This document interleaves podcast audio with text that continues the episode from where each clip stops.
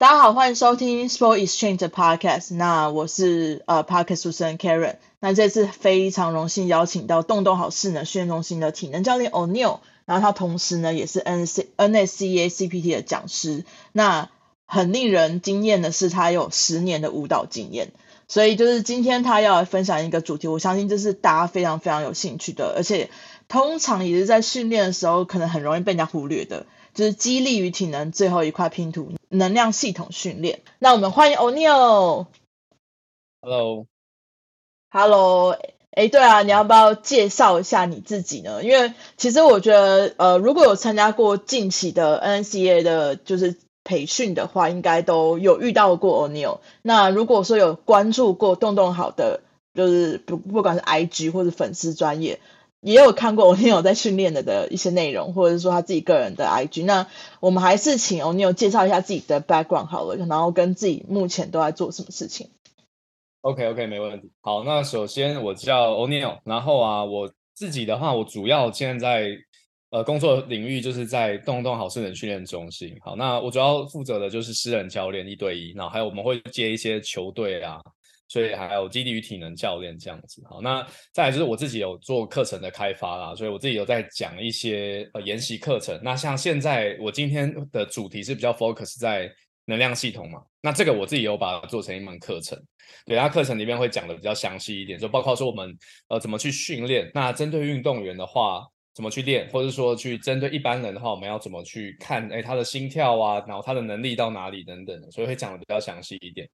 好，那再来就是我现在在 NSCA 担任 CPT 的培训的教官哦，所以如果有在近期有想要去上 CPT，好，我甚至是有想要去 CSCS 都会遇到我。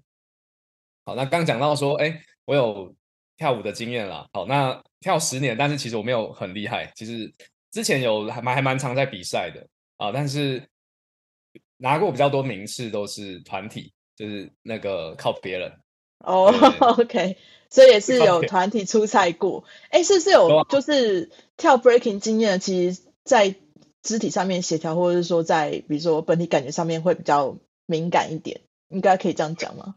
对对对对，其实呃还蛮明显的是说，我我现在自己有培训 breaking 的选手，因为他们明年要比奥运，他们嗯嗯嗯嗯嗯，然后。其实我不用讲太多了，他们用模仿的都可以做到八九八九成，很难的动作都可以，所以其实教起来真的很简单。对，因为他们就是在动作上面很容易就可以就是模仿到模仿出来很类似的动作，可能在比如说真正的比如说动力的传导，嗯、呃，力量传导啊，或是一些比较正确肌群发力，可能在你们 Q 一下就可以做到，比如说八九成这样子。对对对，在动作的掌握上还蛮厉害的。对啊，我很希望我以前小时候有学舞蹈经验，要不然我现在就很像，你知道，做一些协调的时候，真的很像肢体残障一样。那还来得及，去学芭蕾。去学芭蕾吗？好，就筋骨有点硬，就是那个柔软度很差。好，那今天就进到，因为我会问一系列问题，因为这也是我自己，呃，就是也是近期比较换了训练系统之后，有比较接触到，可是。因为以前可能真的就是太忽略了，所以我自己导致我现在可能就是呃，可能有力量，可是我的呃，比如说心肺功能啊，或者是我的体能非常非常的差。那所以我很想问 O'Neal 说，为什么大家很容易忽略能量系统这一块？其实这个蛮常遇到的是，哎，大家力量很强，那耐力很弱。没错。说力量很强，耐力很弱。那那其实我觉得也不要说是说忽略了。那就我觉得可以先来看一下，说哎，能量系统它的大意是怎样？所以呃，可以把它理解成这样子，就是身体做工的能力，或是说身体制造能量的方式。所以其实我们今天在健身房，不管你做什么动作，重训也好啊，哦，做登阶机也好啊，或是去跑步也好，甚至你今天去爬山，其实都在。做能量系统，你的能量系统都会做动作，但是、嗯、但是，其其实没有人去，不是说没有人，比较少人去强调它。所以我我之前呃在前阵子啊，我觉得现在其实大家的知识水平都很高，所以之前会比较常遇到就是呃，比如说学生下课后啊，你就让他去说，哎，去做个跑步机好不好？就是你等今天登记二十分钟，那速度你就走个五点五好了，好。那这个概念是怎样？就是把跑步机当做是一个消耗热量的一个工具嘛。好，那它的能量系统的训练就是去下课后去执行。那我觉得这个是没有没有错的，但是也蛮可惜的，因为其实如果说你对能量系统有稍微了解一点的时候，你甚至在安排课表的时候，你可以安排的很有效率。好，包括说我蛮了解这位学生，好，那他今天自主训练的课表在哪里？然后他目标是，哎，我今天到底要增加心肺，我到底要去，然后单纯消耗热量也好，那我要可以在他负荷的范围去做运动等等的。好，那这个是讲说在刚讲的嘛，消耗热量。那我觉得还蛮无聊的。那其实做能量系统的训练还有一个很好玩的地方是，它可以做非常非常多的变化。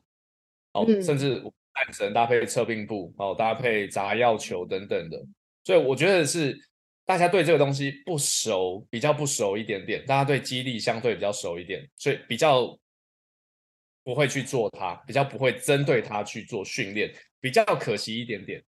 对，对，因为很多人以前都想能量系统好像就跟比如说有氧有关嘛。那有氧的话，好像大家都会觉得啊，就是跑跑步机啊，就是就是踩滑步车，就是呃就是踩飞轮，或者说就是滑滑步机这样子，感觉好像就是很。定型没有很有趣，然后好像就是用来消耗，就是你知道减脂的人就会做的事情，然后你要做很久同重复的动作就很无聊，所以后后来我接触比较就是呃有深入去了解能量系统之后，我才发现说其实它。有蛮多玩法的，就是也是有有趣，然后你也可以选择自己比较有兴趣的，就是呃，比如说训练的动作啊，或者是项目去做，让你自己不会觉得它是那么单一、那么无趣的。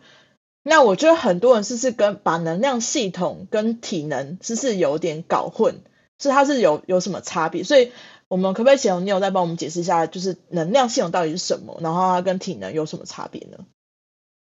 好，那。呃，我先我先来讲一下，就是哎，为什么能量系统跟体能两个东西挂在一起？其实我现在在讲说，哦，我现在在跟球球队讲，球员讲说，或者是说，哦，我们今天是做重训，或是哎，礼拜二做体能，礼拜三做重训。其实我也是把它挂在一起讲。嗯嗯嗯。要讲到就是说那个 NSCA 的一本蓝色的教科书，好，那呃，他们把它叫做，就是我们现在其实我们现在在讲说。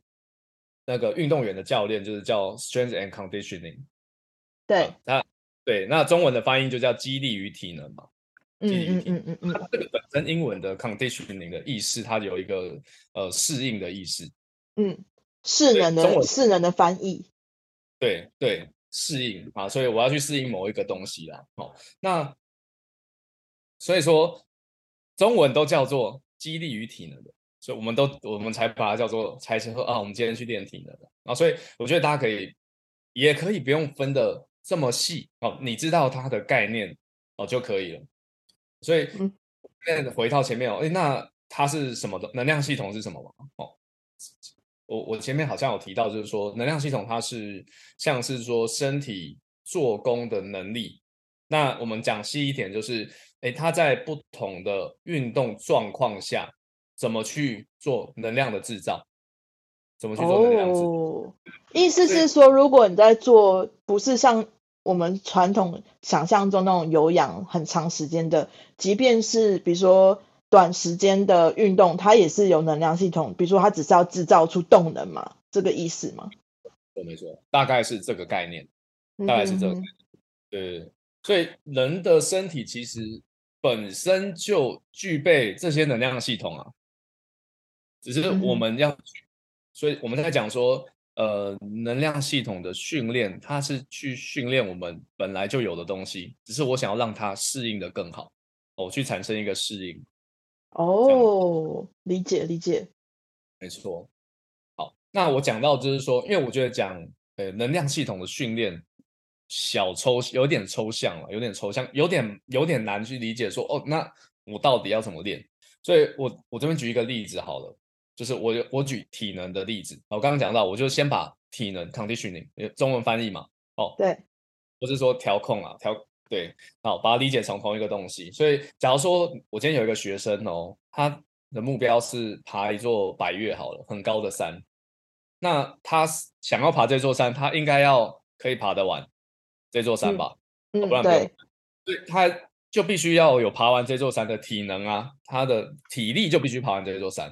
好，这是一个一般人。我因为我的学生有一位还蛮蛮爱爬山的，但是他之前体力很差。好，第二个是怎样？就是诶，如果我今天是一位选手啊，然后我今天一百公尺，我必须要十一秒以内才有办法，才有机会去拿到奖牌。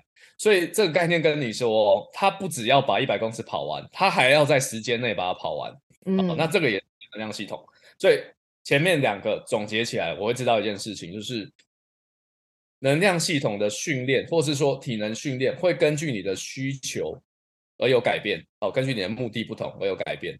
所以看你的需求是什么，大概是讲白话一点，大概是这个意思。其实就是说，就是根据。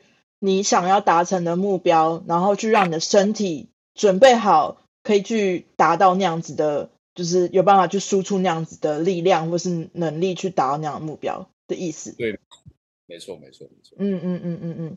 那因为我觉得很像，呃，尤其像 O'Neil 定定这个主题啊，就是肌力与体能最后一块拼图那样像我训练，我一开始会觉得说，哎，是不是意思说它是可以取代肌力？所以。呃，能量系，因为我最近有看到蛮多，就是蛮多人在分享，就是说，其实你做能量系统的时候，你也是可以增肌的。所以，能不能跟我们分享一下，那能量系统到底有没有什么训练上面的好处？比如说，你刚刚举的例子嘛，像一般人啊，跟运动选手，他们分别有做能量系统训练，跟只有做纯肌力训练上上面的差别有什么不同吗？那能量系统它是不是也是真的可以取代肌力训练？或者说，它在增肌的层面是有帮助的，这样子。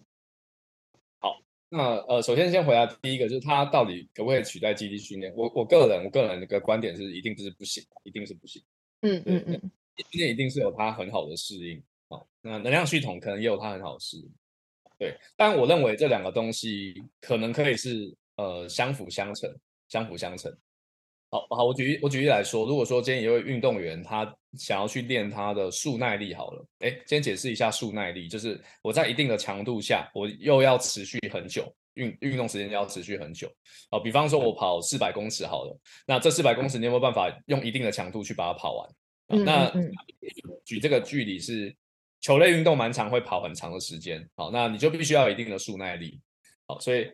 你在说呃做速耐力的时候，我们今天要去练这个速耐力的时候，我们要怎么练？就是用比较高的强度嘛。好，那我先把我的能量耗尽，然后去休息，让它再做补充，再耗尽，再做补充，再耗尽，再做补充。所以这个其实非常非常的累，对肌肉的，嗯嗯嗯对肌对你的关节跟肌肉的耗损其实不小。好，所以的确你你可以练，但是会受伤。所以他他有一件事情，就是如果你没有一点肌力水准，其实不建议练这么多，在比较讲，对对对。所以我们在训练，我先讲运以运动员来说，我们在训练运动员的时候，那我们今天讲的第一个阶段，有有人讲说解剖适应期好了，有人讲说呃肌肥大期好了，我们是不会让他们做太多的间歇，因为会受伤。嗯哼，嗯嗯，这时候我就觉得说，哎，那激励。在这个时间点，可能是更重要的一点点。嗯哼，好，那所以激励重要，那能量系统，我之前有听过一个说法是，呃，能量哦哦，做激励训练的时候，你还是会有心肺适应，你你还是练到能量系统，所以其实能量系统不用拉出来练。我那我我也忘记，呃，是我是听到有一个人讲的，但是我忘记是谁哦。在网络上讲，好，那呃这件事情对也不对，对，肌力训练对于心肺的刺激比较小，好，那因为我刚好在上个月我看到一篇期刊，哦，那他在讲说他们就去针对老年人去做训练，哦，他们发现一件事哦，就是今天做呃纯做重量训练，对于粒线体的发展的活性发展超级低。你还是要去做，oh. 还是要去做有氧。嗯哼哼，对，那立线体发展低，就代表说，呃，它老化速度可能会比较快一点点嘛，所以这对抗老化是有一点一点影响的，对于你的健康啊、死亡率是有影响。所以纯做肌力，哎，做肌力是很好，但是能量系统我们可以去，也可以去做嘛。对，所以它其实是应该是相辅相成，就是意思是说，如果你单纯只做肌力、只做重训的话，其实它对于就是。呃，应该讲说骨骼或者肌肉的成长的速度并呃效率并没有结合能量系统一起训练的时候来的好，对不对？意思是这样，嗯嗯嗯嗯嗯。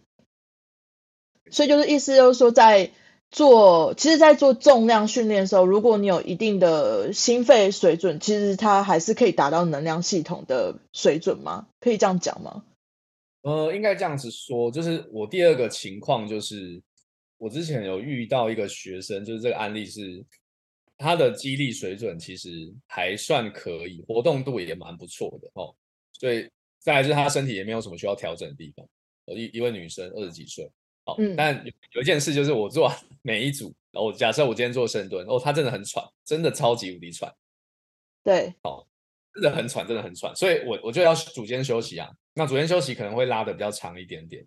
好，那他来上课就是可能一小时，所以时间有限。那我如果组间休息又拉很长的时候，他的那个训练效率会变得比较差一点点。哎，所以我如果我可以去提升他的心肺能力的时候。他是不是我是不是可以把这个组间休息缩短？那间接训练效率会变高，间接他在增肌，或是说他要减脂，好了，效率会变好。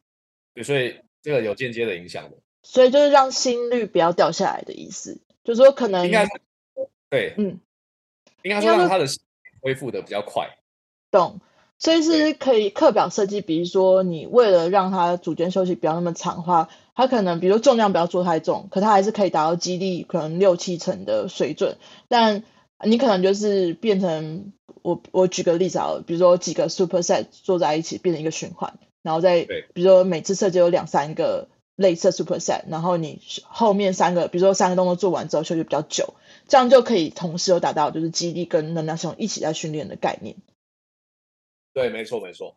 嗯嗯嗯嗯，所以我觉得就是，尤其是现代人的时间就是比较少的情况底下，可能你在教完一堂课下来，他根本也没有时间做，就是那样系统训练的时候，可以用这样的方式去安排课表会比较好，对吗？对，这样对能量的消耗是比较大了。不过还是要看他的目的来决定。懂懂。如果他今天目的是为了要增肌的话，可能单纯做重训，然后呃。或者说他在目前在适应期的时候，不太适合放这样的课表进去。呃，对，增肌的话，我们就希望说，哦，它的总做工可能可以大一点，然后当然要有一点点强度。所以，嗯，呃、那是刚前面有提到一个概念，就是增加它的恢复能力。我假设说我今天做三组十二下的深蹲，那我这个增肌的课表这样子假设，哦，那做完之后他心跳一百八。超级高，真的。对对对，我必须要等到他心跳降回一百二，我才要我才有机会再做下一组嘛。对，好，那一百八到一百二，他要花多久的时间呢？懂。有人如果他可以把那个修复期缩短的话，他搞不好就是哎，很快速又可以再继续做下一组，那这增肌的效益就更好。理解，没错。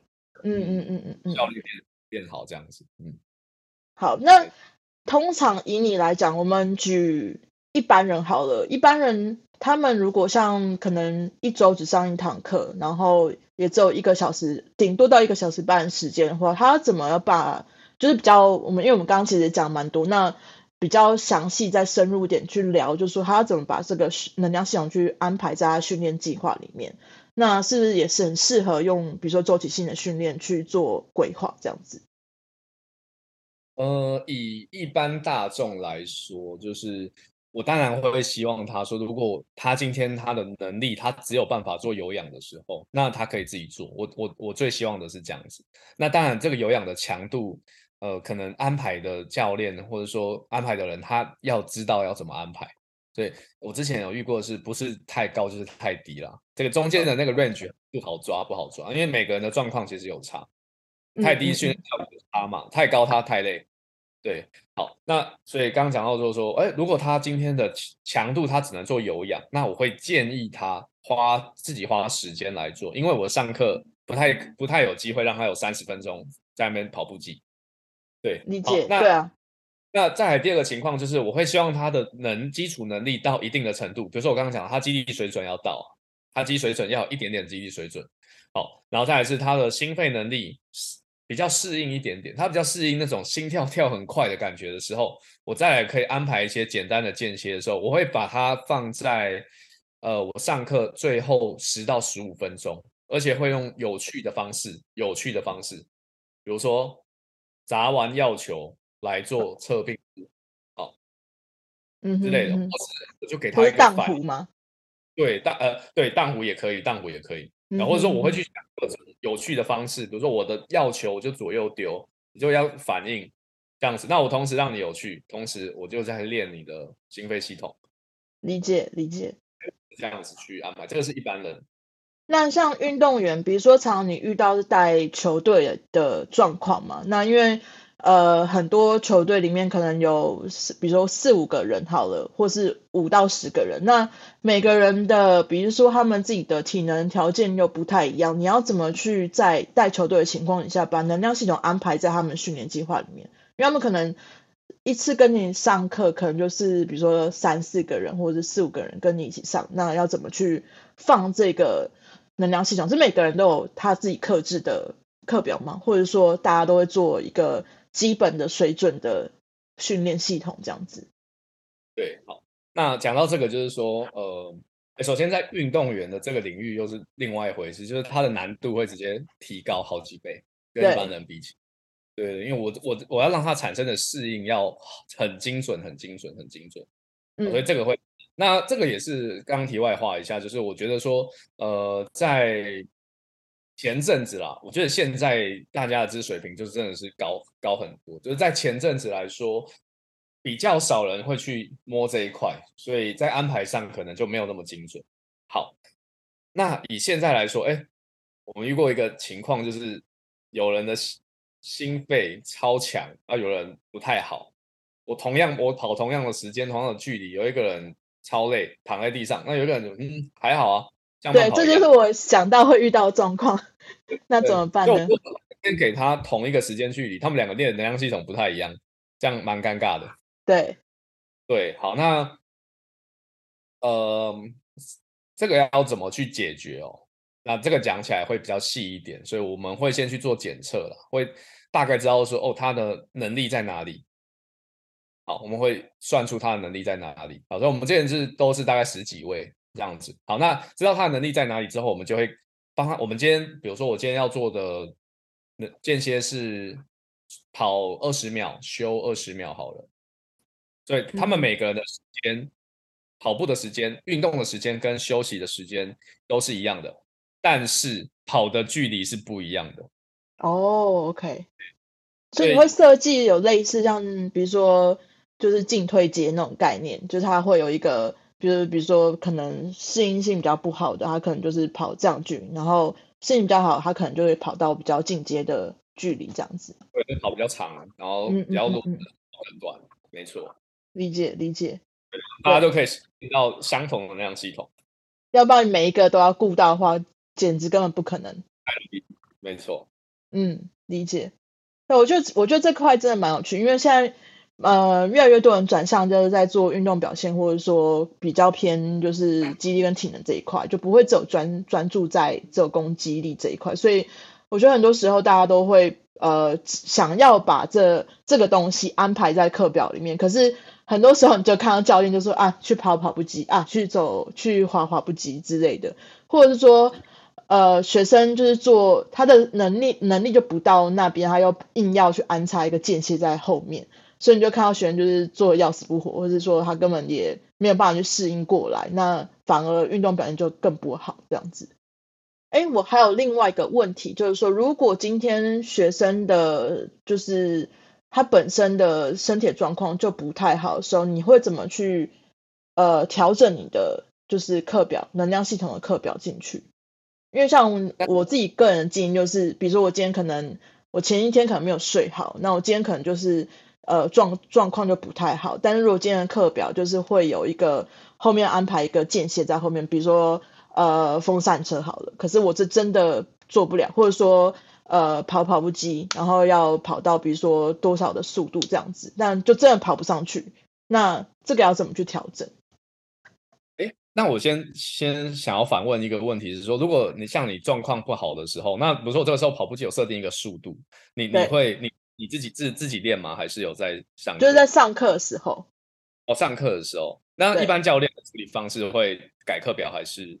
会，嗯，我之前有遇过是，像我是真的，我我上课都还没有什么问题，上课完之后突然间觉得非常疲劳，然后又觉得空气很闷嘛，所以就吸不到气，所以你在跑步的时候那个换气就会换不过来，所以那时候就是硬跑啊，然后跑就是真的跑不到那个速度，所以我那那就是那一整段，比如说十五分钟的后面这个呃间歇就完全没有办法达到这个标准。那这样的情况底下，你会建议就是教练他们怎么做？因为其实现在人，呃，如果说他真的是一般人好了，但他又是想要朝运动表现，比如说他业余的运动选手，他可能想朝这个去做，就是他的训练规划，但教练可能自己本身并没有这样子的，就是专业的知识的时候，他要怎么去应对这样的状况？是，好，那这边要讲到一件事，就是我觉得经验。蛮重要，所以我们很常听到，很常听到这个 Coach eyes，就是你要对 Coach，对观察，你这书上可能没有没有写，对，好，那呃，我我我遇我还蛮常遇到的，就是我今天排的课表是这样子，而且他他之前都都做类似的强度，他现在都做类似，那今天我发现怪怪的，就是这个要在很前面就会发现，那因为我本身也有让学生不舒服过。所以这个经验就会、嗯、哦，我知道之后要怎么样哈。好，那其实如果你说你对他的生理有一点点了解的时候，你是可以很容易观察到的。好，我举例来说，就是登阶机好了，我发现我这位学生女生女生，她心跳上升的速度不太正常。嗯，今天是比较疲劳还是有其他状况？那这个时候可以去问他，这个时候就可以去问。嗯对，好，那这个是呃，我在我的课程里面有有一个桥段是做疲劳修正，好，那那这个等下可以来聊一下，就是疲劳修正，我觉得还蛮有趣的。好，那所以我之前有遇到几次，好，那我我分享一次，就是他在做登阶机的时候，他心跳上升的速度真的是太不正常了，即便他看起来很还好，因为学生会逞强哦，对啊，会盯盯完，他没有到他没有到受不了，他都会跟你说我可以。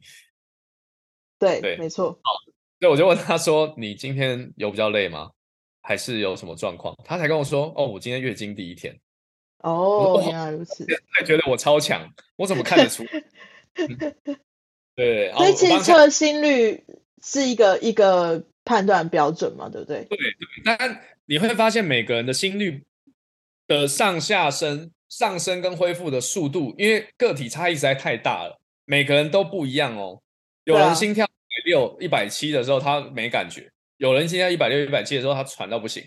所以个体差异很大。所以比较重要的是，你要了解这个人，嗯，你对他他的状况、上升、恢复的速度，你要有一定的了解。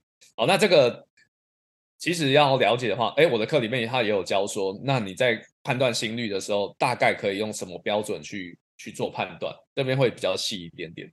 嗯哼嗯哼，理解。好。因为像我自己个人本身就是，我因为我遇我也是遇过几次，呃，上课的时候都都还都还就是可能都还蛮有力气的，可能本身本来就在体能方面比较不好，所以在做比如说有到呃间歇啊或者体能这一块的时候，我就特别容易就是会觉得很累，然后所以像我自己我自己本身是心跳非常慢那一种，然后心率可能顶多可能跳到呃一百四，我就觉得超喘的。然后，但又又会恢复的非常快，又很快又到达可能八十这样子的概念，所以就是就是很难去抓，就是哎，到底我我是什么样的状况？所以可以用，如果真的没有带心率表，或者是说没有带运动手表的话，那他要怎么去判断？就是讲话的方法嘛，或者说喘的程度之类的。对，好，那这个也是我刚刚要讲的强度修正它里面的一个环节。所以其实其实不止你觉得很累啦，我也觉得很累。嗯我在跑间歇，Okay. 我一定要找一个人在旁边跟我一起跑，不然真的是做不完。嗯嗯嗯，大家都会觉得很累。好，那讲到就是说，呃，我今天没有心率的时候怎么办？我没有心跳带，我没有跑步机的那个铁片的那个握把的时候怎么办？好，那呃，所以现在有一个叫强度修正的方式，罗格自觉量表。好，那就是 RPE 的那个分数了。OK OK，对。那，RPE 的分数是什么概念？它是十五分嘛，从五分到二十分。好，那这个其实蛮笼统的，所以现在大部分都是用十点式，一到十分。OK OK。好，那这个量表非常非常的好用。如果说你够了解它的话，它可以很准确，非常的准确。嗯哼，所以呃，因为我之前有遇到还蛮长一个状况是，我们今天做间歇的时候，强度其实真的不好抓。因为我假设我给你做十组间歇，然后我都让你十组，这十组都跑三十秒好了，你。第一组的感觉跟第十组的感觉绝对是天差地远，可能做第六、第七组就已经差不多要崩溃吧。可能前面四组还还很卖力，但后面可能就完全没有力了。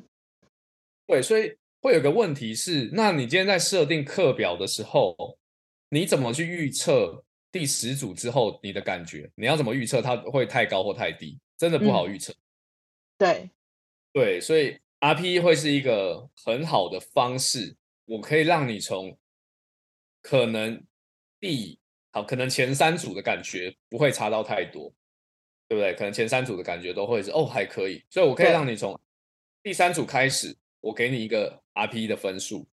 好，第四组、第五组你又有一个新的 RPE 的分数，六组、七组又有一个新的，八九十又有一个新的。那这这件事就回推说。哦，我今天假设我要把你超爆，我要让你十第十组跑完的时候的 RPE 是九或十好了。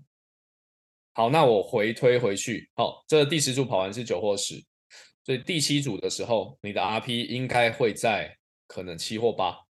Okay. 第五组时候可能会在六到七。好，所以第四组的时候可能会在五到六。用这种方式回推，那其实在最后，当然我不会说都那么准，但是。不会差到哪里去，好，所以这也是我自己的方式。所以 RPE 的衡量标准可能就是，比如说它能不能讲完整句子这样子的概念吗？对，那 RPE 的话，它是一个评分量表，那它的每一个分数，他都有想说这个分数你的生理感觉大概是长怎样。理解。对对对，好，那 RPE 的话，因为是主观啊。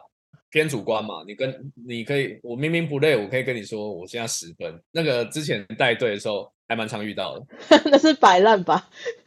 现在开始都是十分，就明明看起来就没有啊。所以在 RP 的分数，或是有一个方式，有一个阶段是学生会误判了。他他明明我 RP 是七好了，他会跟你说我五而已，他会误判。嗯嗯嗯。第一个你要让学你同你教练一定要很了解。好，教练要很了解。好，那再来是学生也必须对 RP 有一定的了解，所以你要教他，你要跟他讲。好，那在使用的初期，教练要帮学生做强度，要帮学生做分数的修正。所以你教练必须去观察。好，假设 RP 七分的时候，他讲话会上气不接下气，所以你可以看他的表情，看他讲话的方式，知道他现在 RP 大概在几分。理解，理解。对，去帮他做修正。那当修正到两个人的认知差不多的时候，你就可以开始使用。那其实不难啊，我我学生我带起来的感觉大概是一两次他就知道了。嗯，对，其实嗯嗯嗯。所以其实像因为我我之前也有也有用过 RPE 当就是自己的自觉量表，然后所以一我一开始我会觉得说是不是就是一个分数，然后跑完整个。整个课表之后就是那个，就是只有那个分数为为主，所以你刚刚讲的方法我觉得还蛮不错，因为通常在做间歇的时候，你一定不可能就是就是你一定是分段式的嘛，你一定是呃比如说呃十个动十个动作好了，那你可能中间十组好了，你可能就是中间会有不同的生理变化，所以你每一个 RPE 每个阶段会有不同分数自觉量表，我觉得这个这个 idea 非常非常非常非常棒，因为呃不可能说你做。前面的几组你还是跟后面几组的的状态是一样的，所以我觉得它是有弹弹性的变化，这一点非常棒。对，对对对，嗯嗯嗯。好，我觉得今天时间也差不多，然后那个非常感谢我，你有今天跟我分享，我觉得让我整个就是思绪清楚非常多，因为在自己的不管自己安排课表，或者说在跟教练上面沟通，我可以知道说，哎，比较比较知道说，哎，现在是什么状况，然后也知道说，哎，为什么要安排。呃，能量系统到就是我们的训练课表里面。那呃，接下来哦，你有刚刚有讲到，你有很多课程会就是去教大家怎么去安排能量系统去在你训练里面。那甚至说要怎么去让呃你自己去安排呃，比如说间歇啊，或者是说能量的系统或是体能的训练在后半段，就是如果说今天只有一个小时班上课时间，那怎么样去判断学生目前状况等等的？那要不要跟我们分享一下接下来就是这个课程会在哪里开呢？还有日期大概是在落在哪里之类的？好，那就来分享一下我接下来的开课的计划哈。就我现在预计的话，呃，二月十九号在台中。